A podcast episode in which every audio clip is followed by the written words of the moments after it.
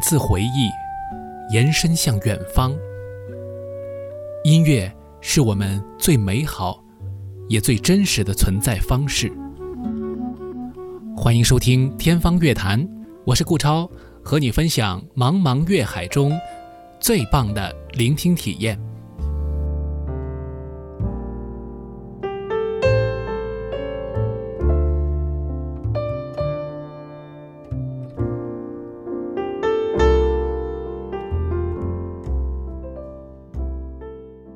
节目与魔都电台 Radio Blog 联合制作。今天我们的节目当中，请到了一位可能是我的所有嘉宾当中最年轻的一位哎，呃，欢迎 Tiger，欢迎。好，大家好。那个能不能给大家先讲一讲你现在多多少岁？哦，我我我今年十六岁，对我两个月前刚过完我十六岁生日。OK。呃，其实是很意外的一件事情，就是我从我的大学同学的朋友圈里面看到了你的一个表演的视频，然后大家都评论说，呃，很棒，然后演奏很成熟啊之类的，或者说非常的有爵士风味嘛，然后大家就觉得你肯定是受过了比较系统的一些爵士乐的训练，但是后来才知道，原来你很年轻，然后呃，而且呢，就是你还出了一张专辑。更可怕的是，你还没打算把这个爵士乐当成自己的专业来发展啊！就，所以呃，就一下子激起了我的好奇心，也是我们这个节目邀约，然后到录音可能最快的一位嘉宾，就一下子就就跟你见面了，我也觉得很开心。对我，我其实我也非常开心见到你，顾老师。这么快见面也是因为你马上就要去英国留学了，是的，所以我们抓紧一次时间可以先见一面。好的，确实。然后跟你聊天，我就觉得可以聊到很多大家感兴趣的问题，因为正好可能有些朋友他的孩子也在学音乐，可能比你小一些。因为我们的听友可能年龄没有那么大，所以他们的孩子可能还比较小，但是肯定也有很多的青铜的家长。然后学习爵士乐的当然比较少，所以我想很多好奇的问题会从他们的心头慢慢的萌发出来。这样，我们先聊聊最近的一个这个情况。其实，呃，因为你现在出了一张专辑。然后，这张专辑大概是一个一个什么样的一个状态？给我们可以介绍一下。就是这张专辑我录制出来，因为我马上要去英国。其实这张专辑我是和我的，我其实我是和我的老师，同时也是我的制作人去制作的。所以这张专辑我们做出来就有点像我哦，我要去英国玩，就很久不能见到大家了，所以有点像一个学的这种成果检验一点一点这种感觉。对，然后。其实制作时间也非常紧促了，就是从专辑的 title 就可以看出来，它要 two weeks，所以就是因为我们只有 two weeks 的时间去把它 produce 出来。嗯嗯，然后里面的曲子一共有七首是吗？对，有八首。八首。有八首。然后这个曲曲子都是你自己作曲的？哦，是的，是的，就是我们就是我自己去把它写出来的。然后除了作曲以外，你在这当中还担任哪些工作呢？我们编曲其实也是差不多我担任的。然后有其实就是 vocal 就是歌唱主唱的这个位置嘛，然后还有吉他一些部分，就是我们我去录制的，对。嗯，那很厉害，我觉得能够在这个年龄做这样一件事情，是给自己一个非常美好的回忆啊。先不说别的，然后我们也很期待，就是听友们听到一位十六岁的青少年，然后他录的一张，呃。爵士的专辑会是一种什么样的一个回馈？其实不是爵士专辑，就是 OK，它的风格其实我用一种风格其实还挺难概括的，嗯，因为它的节奏非常的不爵士，它很少出现这样节奏这种 swing 的 swing 的节奏。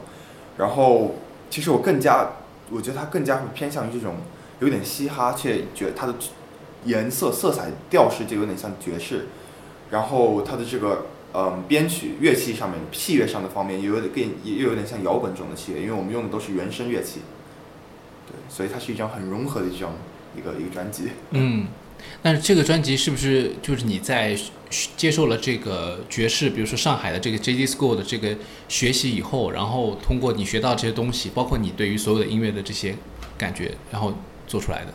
嗯，是很大，就是一一部分上来说，的确是这样子的，就是。在 J School 学习，他会教会我一些就作曲以及编就是作曲的这个能力。但是其实作曲，你把曲子做出来和你去这个把它去正式 produce 出来，还是有一个很长的过程的。然后我们就光做完一个曲，你还有很多东西，其他元素要去去思考，就比如说乐器、编排，还有节奏啊等等等等，所以这些其实更加有点像就个人去摸索的这样感觉。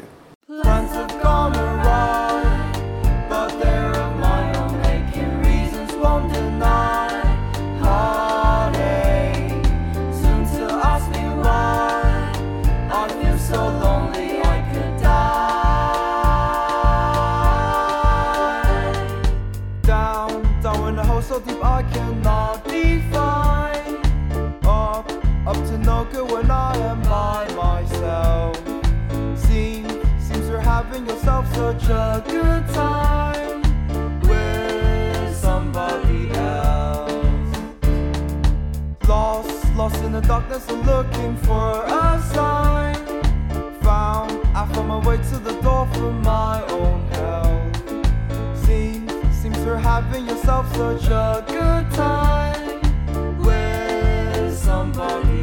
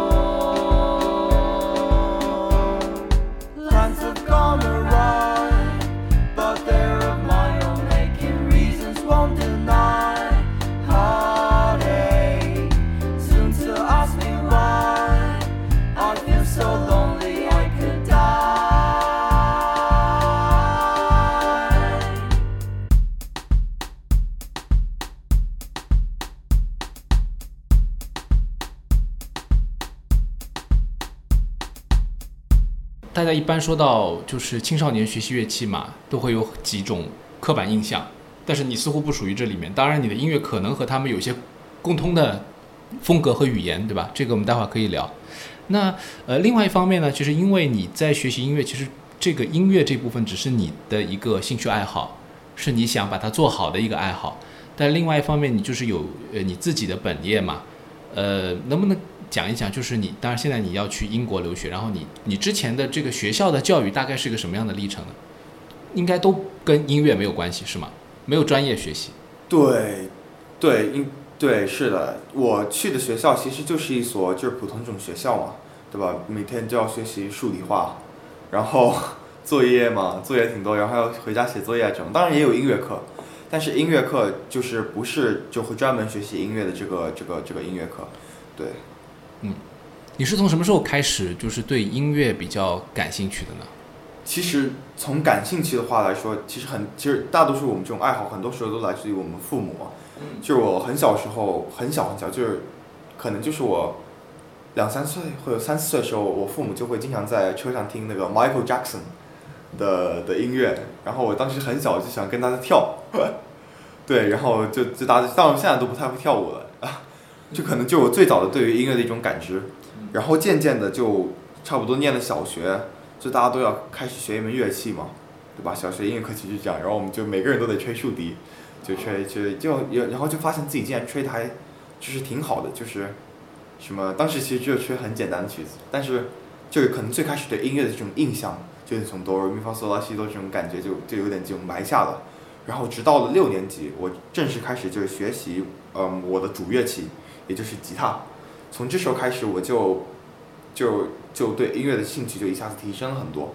然后直到后面过了两年，可能在七八年级的时候，就差不多初二的时候接触到了编曲、作曲以及爵士乐以及爵士和声啊这一整个方向，然后就就像打开新世界大门一样，就是一直探索。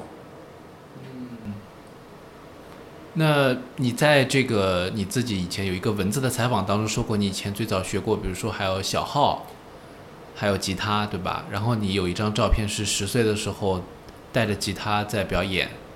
那这些乐器，包括你前面说竖笛，竖笛当然是学校里面的要求了。那小号和吉他这样的乐器都是你自己选的吗？还是说你家人给到你的？因为你你自己其实，在那个采访里我看到说是，呃，比如说你的妈妈给你带来一把吉他，你是你自己要求的吗？还是？其实小号的话，其实我是我在学吉他之前的接触乐器，然后小号这个乐器主要是学校当时有鼓号队嘛，我们就吹学什么国歌啊这种的，所以当时就去就去学这个小号，然后也有一部分原因是，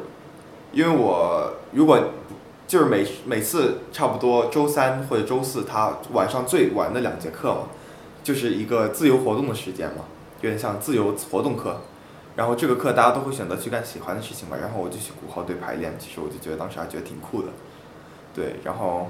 学习吉他，其实我妈给我带，其实我家人其实没有学，呃，强迫我去学过任何乐器，对，这完全就是学习吉他，就是我妈妈给我带了一个吉他，就有点像一个玩具这种感觉，然后就让老师教我去怎么弹吉他，然后其实就很奇妙的，就是一下子学学学，就有点就发现哇，这个乐器怎么怎么这么好玩这种感觉，对。嗯，那你们家里面的这个音乐环境，比如说父母除了你刚才说 Michael Jackson 以外，比如说你家里面还有哪些，比如说音乐的元素，你觉得在你的成长当中印象是比较深的呢？就是我父母他们双双都是乐王，啊，对他们小时候都是农村长大的。哦，呃，然后二十三十岁来上海嘛，这样的一线城市，所以他们对于音乐是，他们肯定对音乐是有感知力的，但是他没有去系统学过音乐啊什么什么，因为大家都懂这个条件就有时候不允许嘛。但是我奶奶她就她就相对来说稍微特殊一点，因为我小时候上小学之前这个幼儿阶段，其实就是在温州长大的，其实，对我现在都会说温州话。然后我我我奶奶就经常会带我去教堂，然后当教堂就是几一百多一百一两百个人大家一起唱圣歌，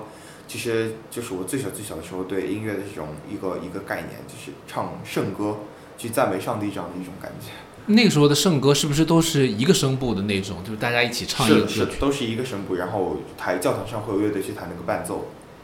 伴奏是用什么乐器呢？就是钢琴，有时候还有架子鼓，有时候会有乐队来。哦，是吗？是的，是的，就还啊就还挺不错的。对，因为这些教会音乐其实到了中国以后，会有很多本土化的东西嘛，其实跟国外完全不是一个概念，但是就是大家都有各自的风格了，也比较自由。啊、我想你可能也多少受到一些音乐的影响吧。当然，呃，很多人都会有这个经验，就是小时候你听到那些音乐和你长大以后喜欢的音乐未必是一种一种类型，是，可能是完全不同的。是。嗯，那你也学过其他的乐器，包括钢琴，是不是也学过？对对，是的。但是我其实我就不太喜欢弹钢琴，就是啊，为什么？因为很多时候，就我就是家长给小孩子选乐器的时候，一看就什么乐器之王啊，一下就选钢琴。所以很多人其实就是被逼着去学钢琴啊，你必须练琴。我还有同学，就是同学嘛，一个一个女孩子，她她如果不弹琴的话，她妈就让她站阳台上，就不允许她进来。然后当时冬天就很冷，然后你要练琴，只要练琴才能进来，其实就很很离谱，还挺离谱的。对，但是其实有时候很多时候我们去学这个乐器，更多的时候就是像乐有有点像乐器去选择我们，而并不是我们去选择乐器一样。因为有时候我就会想弹好钢琴，但是其实我就一直一直弹不好钢琴，等等等等。所以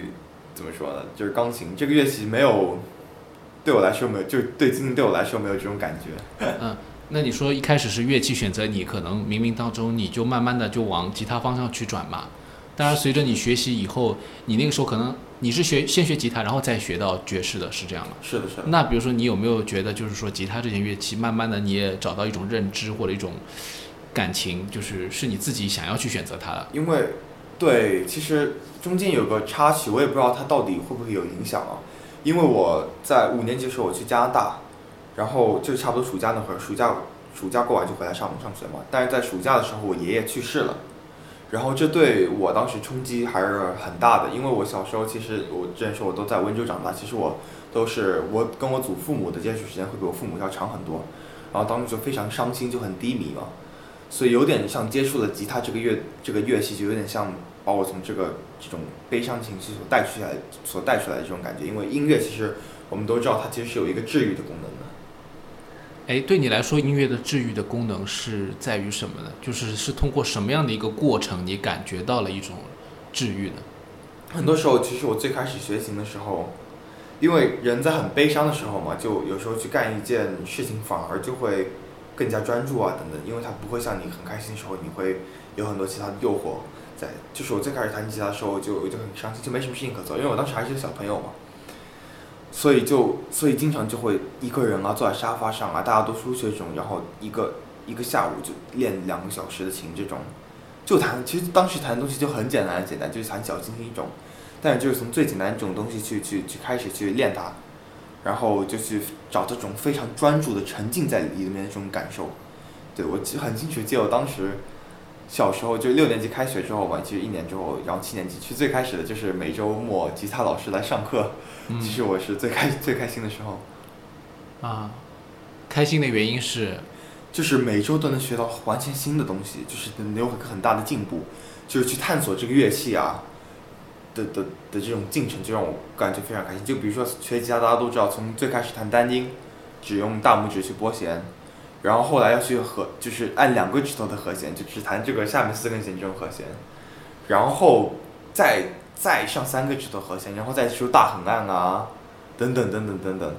这种和弦，对，就是就每次去接触一个新的和弦，就能让我有这种就它声音不一样嘛，所以就让能让我就能让能给我带来这种听感上的一下子这种刺激，一下很不一样的体验。嗯，那跟你比如说平时在学校里面去上课的话比，那你学校里面其实也能学到很多知识嘛。那你会觉得音乐是更加呃快乐一点是吗？其实我六年级的时候就去了一个国际学校，嗯所以我的课业其实就轻，就相比同龄人，就是国内学校同龄人要轻松很多。对，然后我们的就是我们的就学习，其实语数外啊、数理化这些的，其实压力都还挺小的，所以就没什么那种很多的作业，所以给到音乐的时间就会相对多很多。嗯，这个是一个机会啊。呃，那你是什么时候进 JZ School 的呢？那个是几年级？JZ School 的话，其实我差不多是我八年级的时候去 JZ School，就初二、初中二年级去 JZ School 的。然后去 JZ School 就就就是我当时其实我六年级嘛开始练，从六年级练到七年级练到八年级，因为我练的很多很多，所以我的就是技术上的水平其实还是其实还是挺还是可以的。就是而且会花很多很多业余的时课余的时间去练琴，而且我课余时间也比较多嘛，所以当时其实就已经差不多七八年级时候就已经是学校弹的最好的那种那种吉他手这种感觉了。然后到 JZ School 其实就是打开了一个新世界一样，就是突然间你之前学过的所有东西都是就像没有学过一样，然后你自己什么都得从零开始，因为爵士这个世界世界和我之前所七七八年级所弹的摇滚啊这些是完全完全不一样的。然后我遇到了我的这个导师叫做托尼，我的导师托尼，他是一个一个黑人嘛，然后在美国去去教授音去教音乐的，他就给我的就教我的非常多的东西，就一切都像从零一样就开始，因为他那套体系就和国内完全不一样，就国外体系我就从从作曲啊开始学，然后从和弦开始学，从和声开始学，等等等等，就是从非常基础的东西开始学，然后慢慢的慢慢就学很多很多东西，对。嗯，那在这个去 JZ 之前啊，那你肯定也有很多选择嘛。就比如说，嗯、首先第一个问题就是，呃，你练了那么长时间的吉他，父母有没有担心你会走专业道路？哎，你你是不是要做音乐家了，还是怎么样？就是他们会不会有这种，他们是什么态度？其实小时候我其实还是有这种感觉，就是音乐家这种感觉，尤其是演完那种演出，然后台下他说哇，这种这种感觉吧，这种感觉还挺好的。然后就很多女孩子就问哇好帅啊，能不能教我弹弹琴？当时就哇，当音乐家真爽，这种感觉。对，然后但是当音乐家的话，我在我练琴的时候，可能就是国内的人嘛，国内的老师他会跟我说，当音乐家就得什么从小开始练嘛，所以就有点劝退的这种感觉。但其实长大之后，我发现完全不是这样子的。这，但是当时就有点有点吓到我这种感觉吧，就是说哇，我怎么学的那么晚啊？就是我怎么没有三岁开始练琴啊？但其实说实话哦，那些真的从三岁开始练琴的，后来其实真的就是有点伤仲永的这种感觉，就是完全没落这种感觉。因为我见到实在太多了，就是在国内玩音乐嘛，大什么三岁练琴，然后试唱读谱这种，就是秒反映出来的大把都是，就是这种已经不稀奇了。反倒倒是真正喜欢音乐，并且有探索精神这种音乐的人倒非常稀奇，所以其实这种都都没什么没什么没什么太大用处。到三岁开始练琴啊，这种考音乐学院都没什么太大用处。对，其实这也是一个盲区吧，就国内音乐老师给我的一个盲区。嗯，对，但是我其实就去弹琴嘛。其实我就因为我很小，我也不需要做出决策这种的，所以我当时就是把它当做一个生命里的一个有点像头等大事的一个感觉去练琴。父母其实我读的国际学校，所以课业也很少。其实我不需要太太太去卷，就可以获得一个不错的成绩。嗯，但是他们也不反对你说，哎，你要是喜欢，你多花一点时间在里面是 OK 的。，对，是的，是的，他们完全不反对，相对相反，我妈会非常支持。就是我这个十岁的这张照片嘛，就是我当时其实我们当时也有个叫 Art Story 的一个一个活动，当时我的水平太烂了，我其实在海选当中其实没落了，我被刷下去了。后来我妈到音乐老师那边求情，才给我了一个演出的这个机会，就很搞笑这个插曲。啊、那家里面很鼓励啊。那另外一方面就是，既然你当时学的是吉他，当然你你学的应该有木吉他和呃电吉他都有。那么其实吉他更多的是用在比如说一些，比如说呃民谣啊，或者是摇滚啊，呃组一个乐队啊，对吧？那为什么会是 JZ School 的这个爵士的这个学习呢？因为我其实民谣吉他弹了一年，就差不多不太弹了。对，我就进阶了嘛，就差不多什么都就是和弦什么都搞懂了。就是民谣吉他其实它的这个天花上限还是很大的。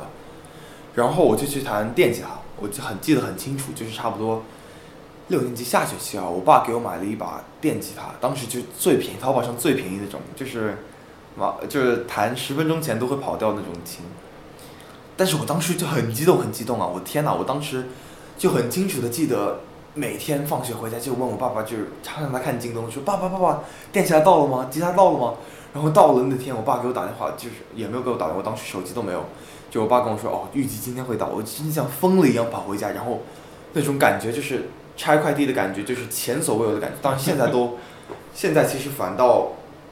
可能收到了一个很贵的吉他，都没有这种感觉了，都没有当初这种一千几百块钱的这种烧火棍，这种拆如此疯狂的这种新乐感。啊，然后我就弹，然后电吉他就摸到电吉他就感觉哇，就像开了一个新世界一样。就尤其是接音箱，因为电吉他有很多音效嘛，就是这个琴的声音怎么可以这样子啊？就是这种，然后练琴就很练得更加疯狂了。因为嗯对对，差不多就是这种感觉。对嗯那最后还是用什么样的一种方式，就是转到说你要学吉学爵士了？谁帮你下的这个决定呢？我弹电吉他，其实弹的就是有些摇滚啊、金属这些，其实就是差不多国内那种自己摸索啊这种感觉嘛。就是弹一些摇滚乐队，像 Guns N' Roses、AC/DC 这样的曲子。当时当然这样这些曲子对你的这种基本功提升是很大的，但是很大一部分国内的这种电吉他学习爱好者嘛，他是停在那一步了。但是我当时作为一个十四岁的音乐家，这种小音乐家，当时就就觉得啊，还有多吗？就是弹再快再快再快，把这首曲子练起来，然后就练下去，so，所以就所以呢，然后很多时候我甚至都不知道我弹的到底是一些什么东西，所以这就对你的音乐 music theory，就是你对你音乐理论这些知识就是要非常重要的，所以。然后接到了这个契机，我就去接到了这个契机，我去 JZ School 学习，然后他给我教了如此多的音乐理论，就像打开一个新世界一样，就是说，哦，为什么这三个和这三个指头会弹起来会好听，然后会发现了这种大师去编排 solo 的一一一一个这种逻辑，所以这是非常重要的。嗯，所以包括我对如果想我给这种琴童一些建议的话，其实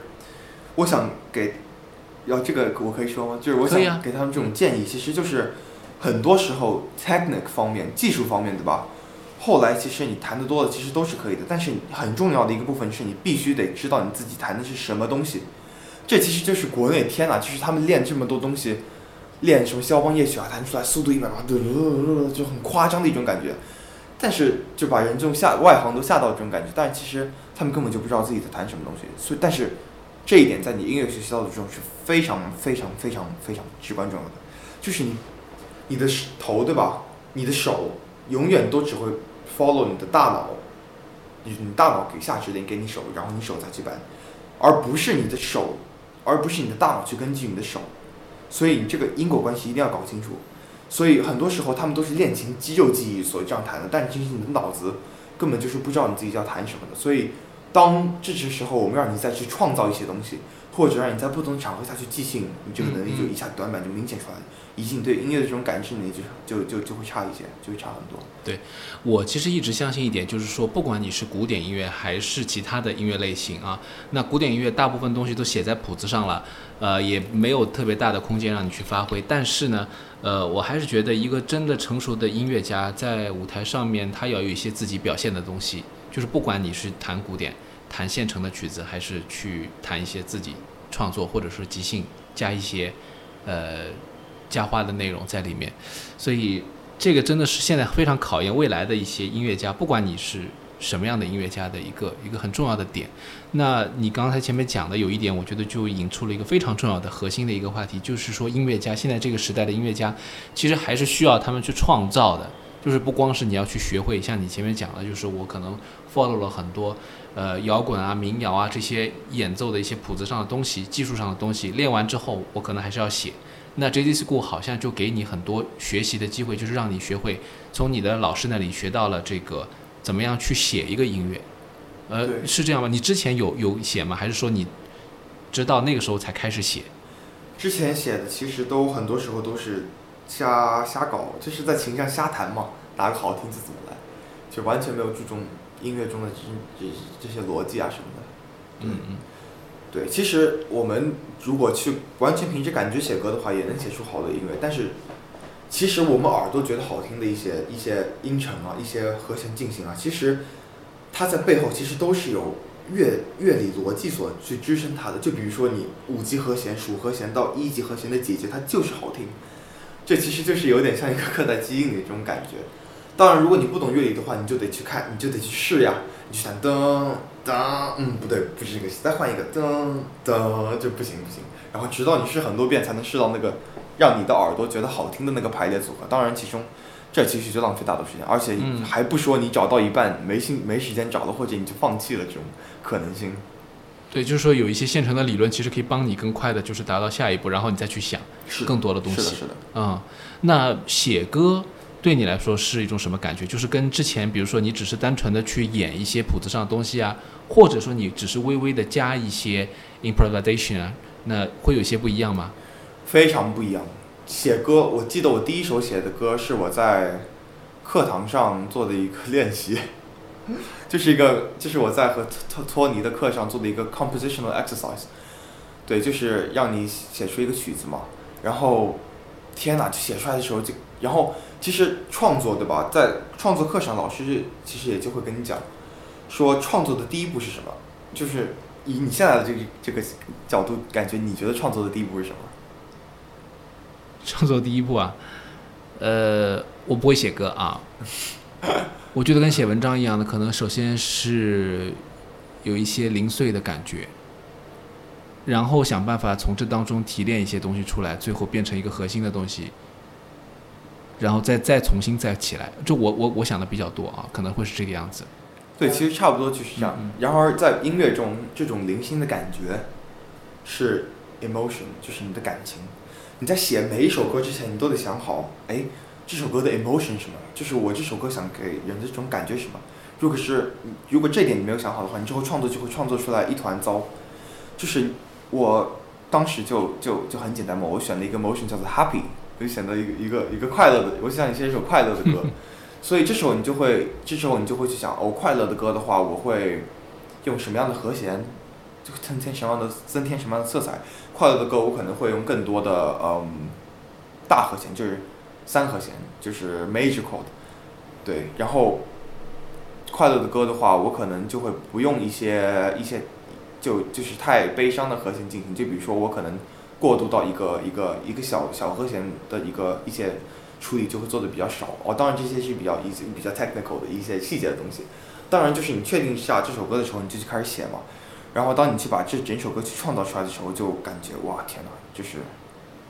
怎么会这么神奇？就是这些音乐组合把这些和弦排列组合在一起，就如此的神奇。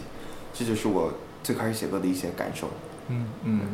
那但是你刚才说这首歌不是那个 In the Rain 是吗？哦，嗯，该怎么说呢？这首歌其实就有点像 exercise 一样，但是真正的去有感而发，就是想去创作的这首，而且录下来的这首歌。那首歌没有录，真正第一首录下来的歌就是 In the Rain。嗯对，In the Rain 里面好像有一些爱情故事在里面。我写基本上所有歌都是有爱情故事在。哦，对，我后来发现这一点了。呃，我也很好奇，就是说你写爱情的时候是把自己的故事投射在里面了吗？还是对，是的，其实就是把自己故事投射在里面。因为我的老师经常跟我说，你一定要写你身边的东西啊，一定要写你真正能去 relate 的，你能有感受的这些东西，对吧？我在这边，我总，哇，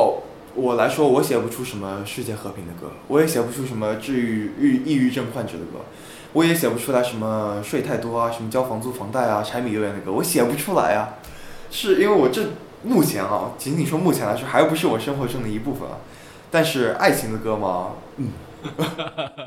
One, two, ready, go.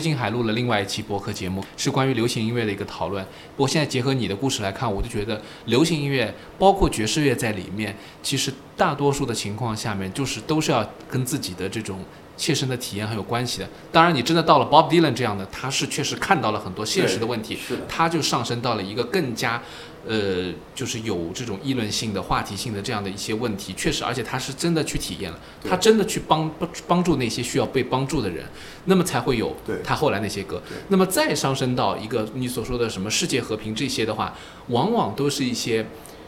呃，当然我不是说高低，但是我是觉得古典音乐家更容易去讨论这些更加人性或者再高一层的，完全跟自己的生活脱离的这些东西。但这个是因为古典音乐它本身它的这个也是它的职责吧，就是它的那个音乐的属性，从它发展到现在这么多年，基本上就是朝那个方向在走。那我觉得这个没有什么问题，其实大家都是各自做各自的。其其实所有音乐，也就是大多数音乐，不管什么流派，流行、民谣、爵士、金属、摇滚、古典，它其实都是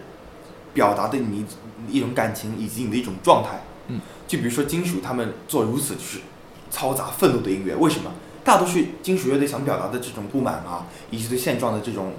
不安啊，这种。当然，古典音乐你说的，其实古典音乐最开始从巴洛克时期开始，他们就是为了一个神去创造的音乐嘛。所以这时候的音乐它就是非常规整的，它就是表达这种神迹的这种感觉。直到后来巴洛克音乐之后，到莫扎特 Renaissance，就是文艺复兴的时候，他创造的这个 classical music，这是这是这时候音乐它就是感慨自然嘛。包括莫扎特他用的乐句都非常的对称，就甚至就非常的对称，就是噔噔噔噔噔噔噔噔噔。嘣嘣嘣嘣嘣嘣嘣嘣嘣，就非常的对称的一个乐句，就结构很强，对结构嗯非常、结构性非常强，它就是就是呼吁了自然的这样一个体系，然后再到最后肖邦啊、Shostakovich 他们这些浪漫主义时期的这些作曲家，他其实就就是去承载的更多的这种 emotion 这种感觉，包括你去听肖邦的夜曲啊这些，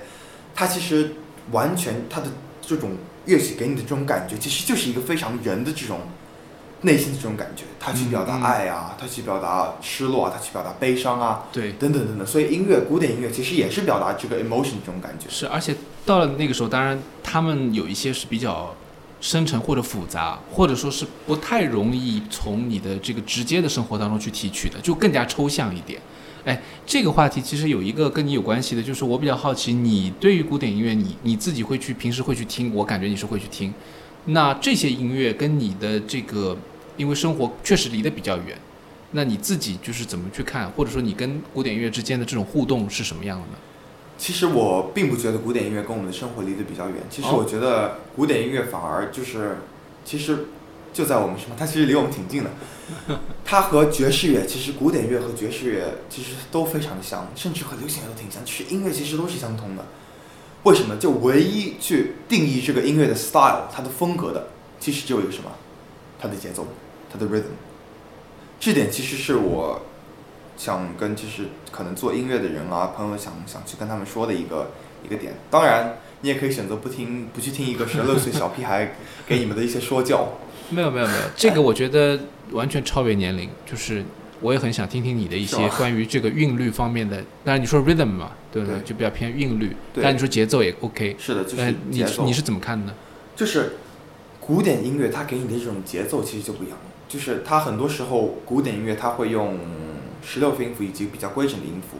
对吧？去去去去去演，而且它不会强调二拍和四拍。然而放到节奏里，一个放到爵士里哦，一个节奏就是什么样的？就有一个 swing 节奏，就是嘣嘣嘣嘣嘣嘣噔噔噔噔，它就很强调二四拍，然后它给你的这种，它节奏，它它就会有一个 swing 的节奏嘛，或者 shuffle 的节奏在后面。然而到了到了这种流行音乐，它可能就会更加直一些，就是呲哒呲呲哒呲这种感觉，这种感觉嘛。所以，但是如果你把如果你抛开节奏不谈，如果你只弹一个和声进行，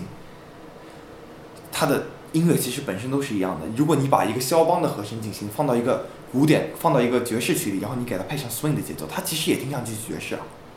对吧？所以很多人很多时候你们就就是就很多人嘛，他去做一些音乐风格的改编，其实大家都说哇好厉害啊，但其实在我看来，它仅仅是变了一个节奏而已，就是一个、嗯一个一个小一个小小伎俩啊，对。不知道要说破。不过我觉得可以再深一步讲哈，我个人的一个体验就是你讲的这个是一部分啊，还有就是说，呃，比如说我们有很多爵士乐改编的古典音乐，呃，其实就是像你说的用爵士的节奏，或者再多了一些爵士的和弦、和声的这个比较次要的一些音放在里面，然后把它这个变成一个像爵士风味。当然，你回过头来看的话，还是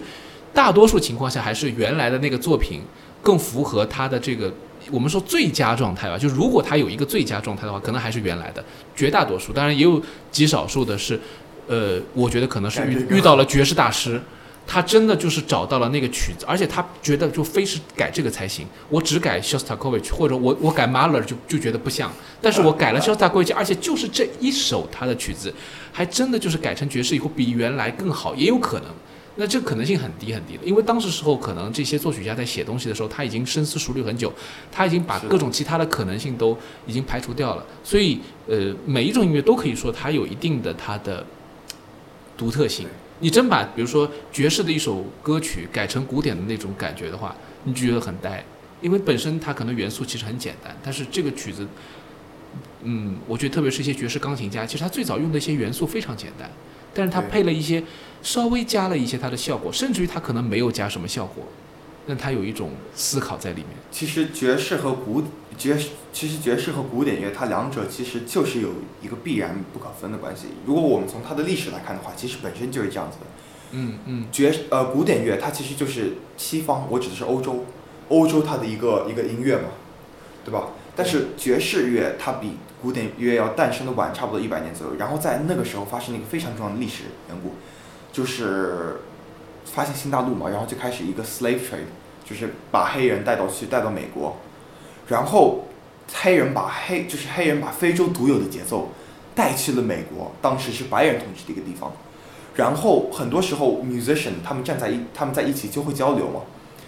很多时候就是，就就就就拿一个比方来说，爵士乐的一个有点像分支的一个感觉，就是一个一一一种音乐，就很多时候一个音乐家他们在一个火车上，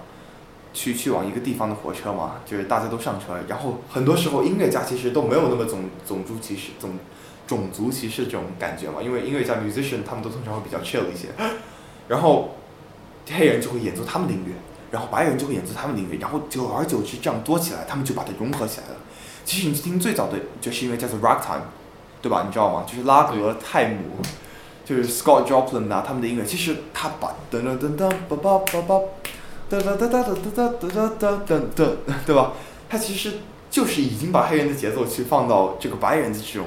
音乐的框架里面了。当然，那个 Scott Joplin 应该是他是非常想成为一个古典音乐家的，他自己把自己对吧？他是不是把自己看成是一个，哎，我能够穿一个比较贵族一样的衣服，然后那个胸口还有那种波浪的花的那种衣服是吧？然后弹那些钢琴音乐，他就觉得比较是高级的，呃，也很有意思对啊。，OK，go on。对，就是最开始其实就是这样子的嘛。嗯然后演演演化成演化成 blues，就是蓝调音乐，蓝调其实就爵士的爸爸。就是蓝调音乐，它其实也是借鉴了非常多西方古典元素。在爵士乐中，它这些爵士音乐家，他把这一个特征，就是他把它发挥的更加更加好。呃，我觉得这个其实很有意思，就可以以后有机会再跟你聊啊。下次呃，等你什么时候回来的时候，我们可以再约着聊这个，带个你的乐器，对吧？啊，然后嗯，其实我还有个问题，就是因为你的同龄人当中，其实跟你有相同的音乐学习经历的人是很少的。是是非常非常少，几乎不能说几乎就是没有吧。就是没有，你有没有觉得自己就是这方面特别的，就是孤单？有没有交流过？就是跟一些朋友？哦，可能因为这个原因，所以我认识的朋友基本上都是比我大一些的。然后我们学校很幸运，我非常幸运的，我们学校有一帮有一帮玩爵士的朋友，所以我，呃，对，但是他们都比我大一年级，但是对，所以我们跟他会跟他们会玩的比较多。但是其实跟同龄人的话，就是我们年纪这个同龄人的话，就音乐上的这种交流就就就还挺挺限制的。嗯，那你现在接下来去英国是去学习哦，我还去是是去上高中，？OK，但是我我的选课是没有音乐的，我选了数学、物理和化学。啊，OK，然后你好像对化学特别感兴趣。我在那个文章里，我我在文章里其实也说过，其实我觉得物化学和音乐其实它是有挺大的相通之处的。可能整个自然科学都比较像一个一有一点像这样的一一种一种感觉，就就就比如说音乐里面，我们不是很多时候说到解决嘛，就是 retention and release，英文叫 tension release，就是你制造一个紧张感，然后你再去把它解决。然后其实解决的这个过程就有点像化学里面，就是所有物质或者反应，它都想它都向着一个能量更加低的一个一个一个状态去嘛。所以就比如说我们从属和弦去解决到主和弦，对吧？属七和弦去解决到大主大的这个主主和弦，其实就有点像这个，有点像一个化学的这个这个 chemical reaction 一样，就有点像一个化学反应一样。然后它其中不同的反应就有点像不同的和弦解决，就比如说你从就是你可以，你可以不从主主属和弦解决到主和弦，你也可以从它的 dominant 和弦，就是 secondary dominant 和弦去解决到主和弦，就是它的四和弦解决到主和弦，就是或者你再可以做一个半音趋近等等等等，这是如此多的不同的 approaches，如如此多的不同的方式，其实就有点像化学中如此多的不同的这种反应，嗯嗯这种感觉。啊、那那挺好的，我觉得你在这两方面都获得很多享受啊。呃，但是有没有一天想过，就说，哎，你有可能读了大学后，后来想想还是去做音乐？你你你现在会有这种就是预设吗？嗯，其实我父母，哦，这点可能只是我父，仅仅是我父母跟我讲，嗯，就是我父母跟我说，我到大学其实很多时候念什么专业，就 specifically 一个专业，其实并没有那么重要。嗯对我爸有时候都很打趣的跟我说啊，你只要能上剑桥，你就让你去读畜牧业，是农业。哦，我爸就问我的这个 consul counselor，就是嗯剑桥有农业吗？看，当然这是个小插曲啊，但是、嗯，很好的专业。是吗？嗯，我觉得这很棒，而且你能学到很多实很实用的技能。确实，万一你将来在比如说某一个地方拥有一个农场的话，你就可以去经营你那些动动物啊什么的。对，对，所以，嗯，我爸爸可能就给我传输这样的一个观念，就是说现在他你的专业对口性已经越来越小了，然而反而你的学习新知识的这个能力是有对你未来有决定性因素，就是就是你之前学了什么，其实有很多时候是并不重要的，但是你去学习新东西的能力是一个非常重要的，因为现在社会变得非常非常的快，可能过几年就有一个新的东西，过几年就有个新的东西，就是你如果仅仅依赖于你去大学，可能我读我去英国读个三年，再加个一年读个 master，甚至或者你去美国读四年大学，然后再出来读个三年的这个什么硕士啊这种，如果你仅仅靠这三年的这个知识去知识的这个储备量的话，其实你是在未来中会较就会占有较为被动的一个一个一个姿态，所以。你如果能，如果你要去学习新的知识，你要去学习一个新的这种玩法等等等等，就比如说最近出来的这种 NFTs，你知道吗？就是这个什么 Bitcoin 这种比特嗯比特币这种新的这种东西，你去学习并且你去关注这个行业以及你的洞察力，这个反而是你在将来中所比较重要的技能，所以这也是我们就是比较想去培养的一个东西，就是你到到底去大学学化学还是物理啊，这些这就是看你个人兴趣了，所以。他并不会在意你学的物理或者化学就出来找不到工作啊什么，这其实不是。那你会觉得音乐以后在你的人生当中扮演一个什么样的角色呢？还是一个爱好的角色吗？哦，其实我现在也不是非常清楚，因为，吧，Who knows 吧？嗯，对对对，对哦，是的。但是比如说，呃，现在如果让你考虑，或者将来你可能遇见 N 年以后，你会考虑这件事情的时候，音乐如果没有成为你的专业的话，就是没有成为你的一个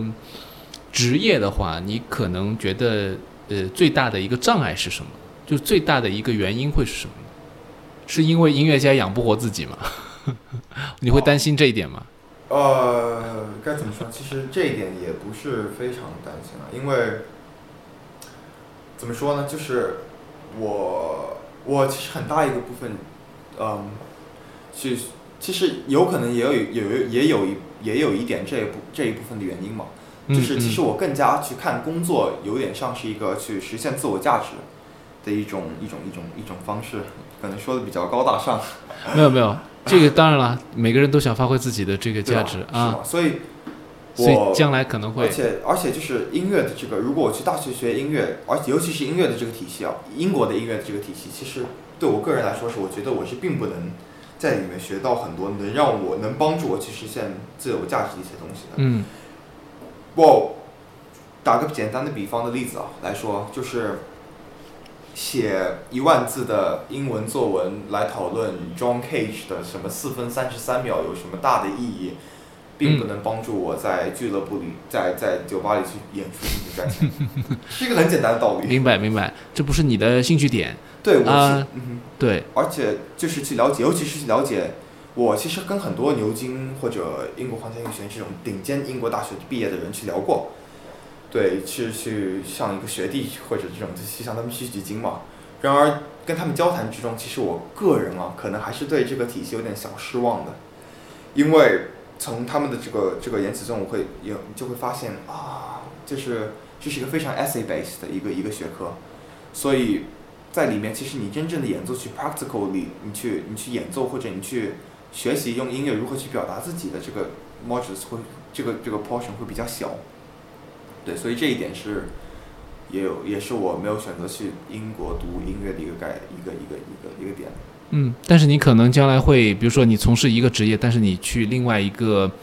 嗯舞台上面有一些表演，会不会是这样一个结果？对，其实对有有可能，其实这对差不多差不多。你会有这种想法是吗？对，啊啊，OK，嗯，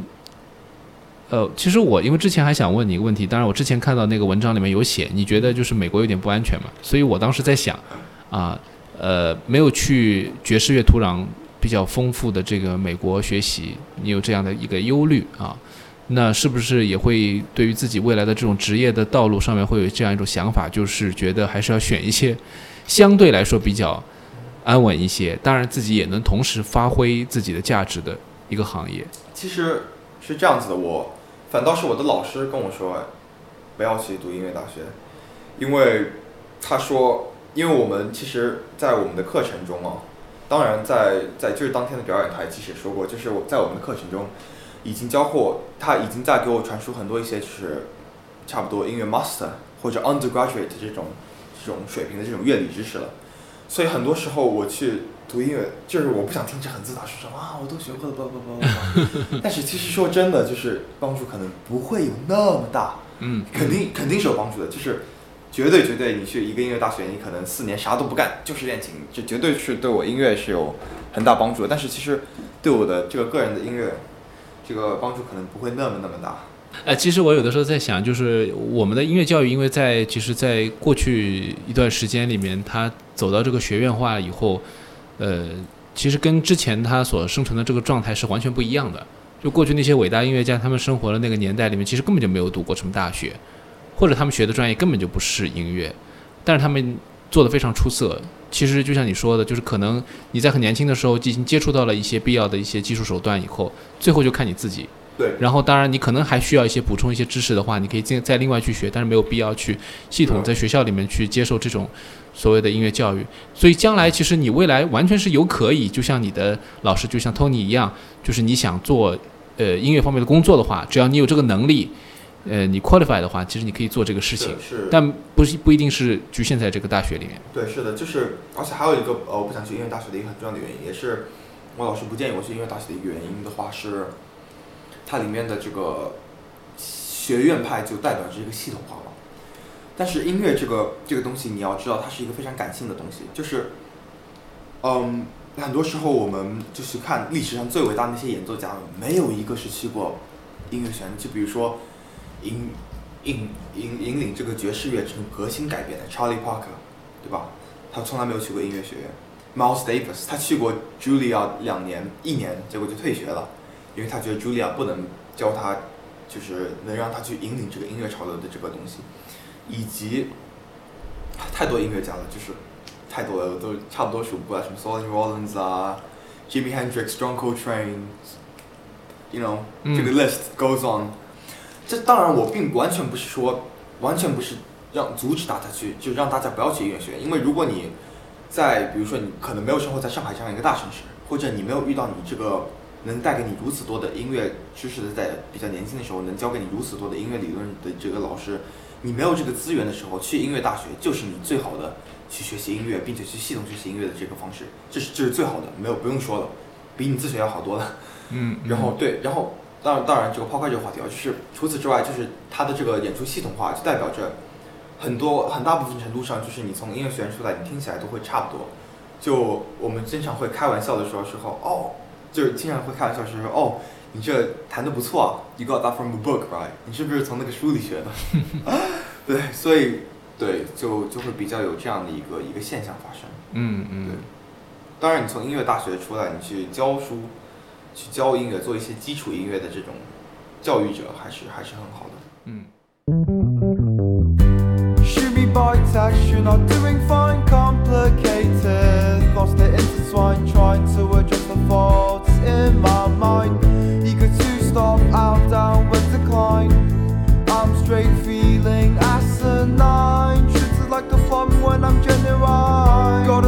Turn around, so just give me a sign. Poet is to tragedy, and that's the bottom storyline.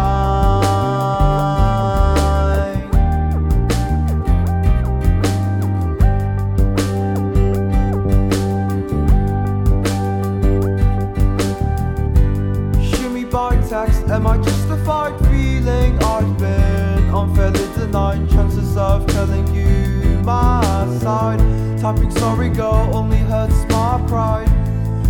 Both know my hands are tied. Is it difficult to let your heart be your guide? Can you throw up on my way when I'm puppy eyed, chasing after you and looking for the clues